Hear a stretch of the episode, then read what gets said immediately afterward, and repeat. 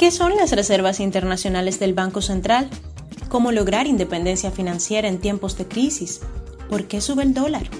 ¿Cómo mejorar las finanzas personales? Estos y otros temas serán analizados en el podcast del periódico El Dinero, un espacio diseñado para quienes necesitan estar al tanto del panorama económico nacional e internacional y las noticias que impactan directamente sus finanzas. El Dinero Podcast, periodismo económico y financiero responsable.